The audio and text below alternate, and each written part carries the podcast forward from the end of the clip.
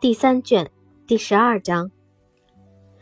客人刚一离去，伊丽莎白便走到外面，想松松神，或者换句话说，想不停地思考一下那些只能使他心情越发沉重的问题。达西先生的举止使他惊奇，也使他烦恼。要是他来了，只想板着面孔，冷冷漠漠，不声不响。他想，那他何必要来呢？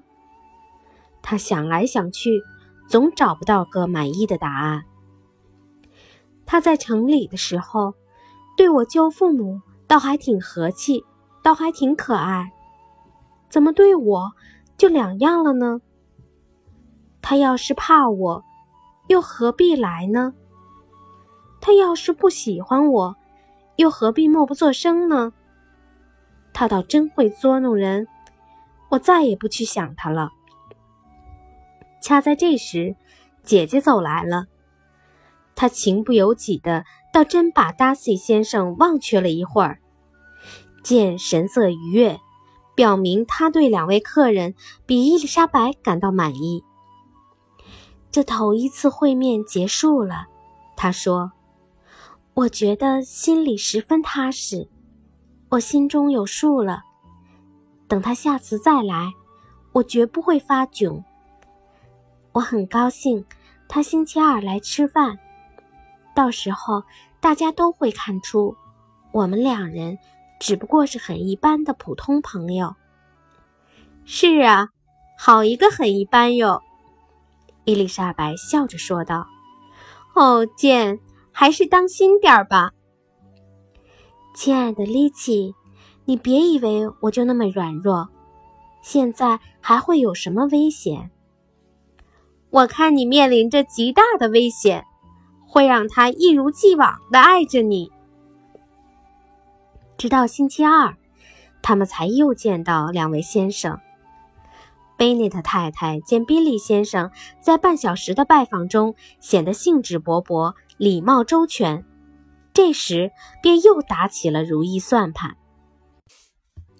星期二那天，朗本来了许多客人，主人家最可盼的那两位，真不愧是严守时刻的游猎家，到得十分准时。两人走进饭厅以后，伊丽莎白殷切地注视着宾利，看他是否像以前来赴宴时那样，依然坐在姐姐身旁。他那位细心的母亲脑子里转着同样的念头，因此没有请他坐在自己身边。宾利一进屋，似乎犹豫了一番。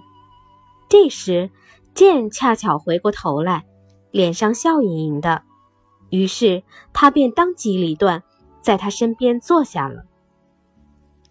伊丽莎白心里觉得十分得意，便朝他那位朋友望去。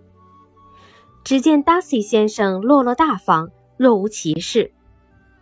若不是瞧见宾利也带着笑也不是，不笑也不是的慌张神情望着达西先生，他还会以为他所以能欣然坐到剑身旁，事先一定得到了他朋友的恩准。席间，宾利的举动流露出了对他姐姐的爱慕之情。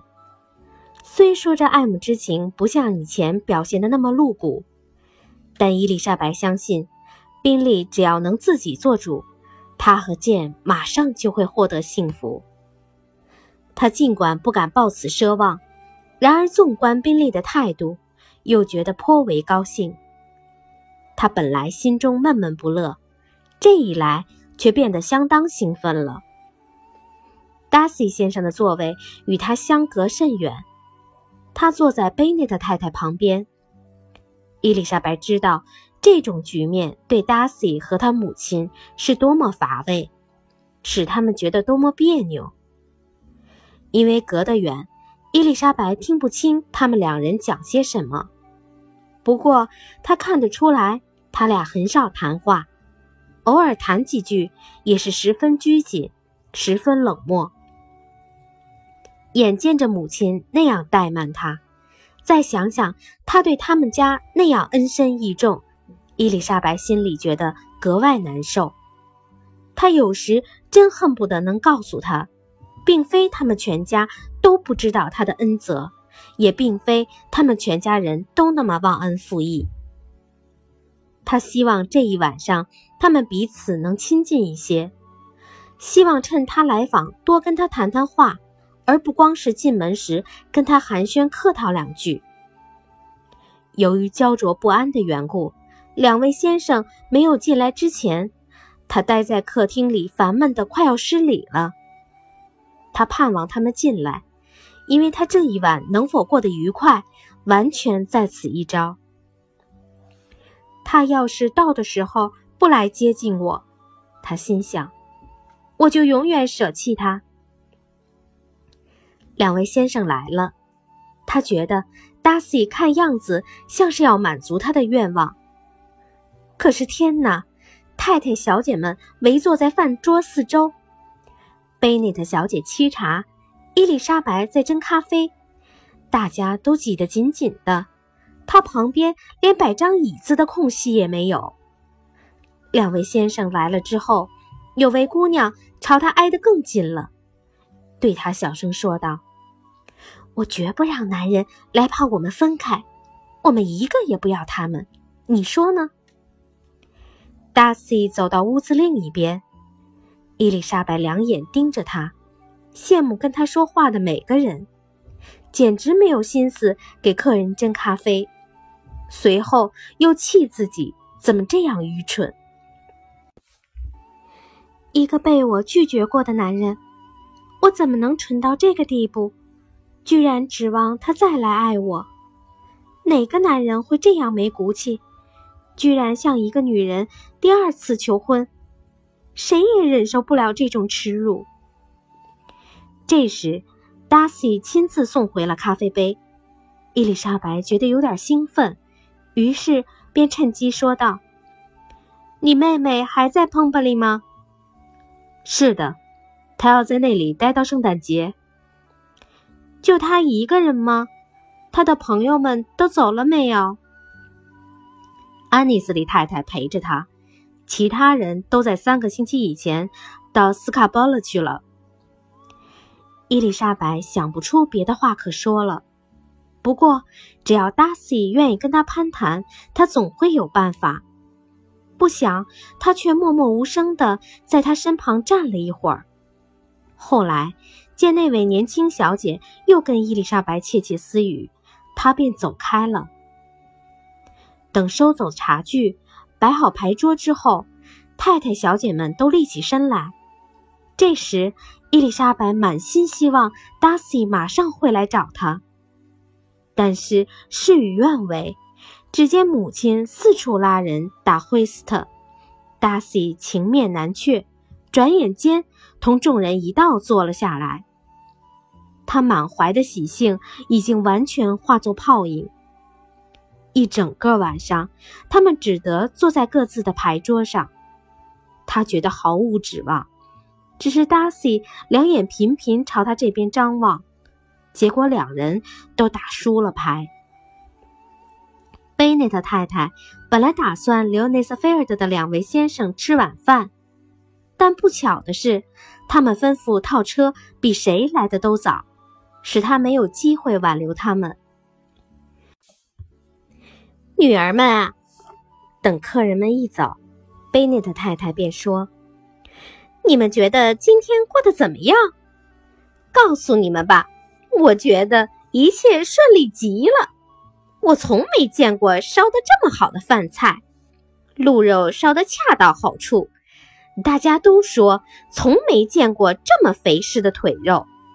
那汤比起我们上星期在卢卡斯家喝的。”不知要强几十倍，连达西先生也承认山春烧得美极了。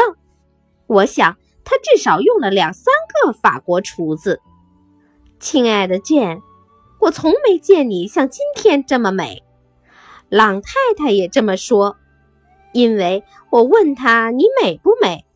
你们知道他还说了什么吗？啊，贝内特太太。剑终究是要嫁到内瑟菲尔德的，他真是这么说的。我觉得朗太太这个人真是太好了，她的侄女们都是些规规矩矩的好姑娘，可惜长得一点儿也不好看。我太喜欢她们了。总而言之，贝内特太太高兴极了，他把宾利对 Jane 的一举一动全看在眼里，心想 Jane 最终一定会把他弄到手。他心里一高兴，便又想入非非起来，指望这门亲事会给他家带来不少好处。等到第二天不见宾利来求婚，便又大失所望。今天过得真愉快，贝内特小姐对伊丽莎白说道：“客人选得好，大家都很融洽，希望以后多聚聚。”伊丽莎白笑了笑。丽奇，你千万别笑，千万别疑心我，那会让我伤心的。老实告诉你，我所以喜欢和他交谈，仅仅因为他是个和蔼可亲、通情达理的年轻人，并无其他非分之想。我从他的言谈举止看得出来，他从没想要博得我的欢心，只不过。他的谈吐比别人来的动听，他也比别人更想讨人喜欢。你真狠心，妹妹说道。你不让我笑，却又时时刻刻逗我笑。有些事真让人难以相信，还有些事真让人无法相信。那你为什么要让我承认我没把心里话全说出来？这个问题简直让我无法回答。我们人人都喜欢指指点点的，然而指点的东西又不值得一听。恕我直言，你要是执意要说你对他没有什么意思，可休想让我相信。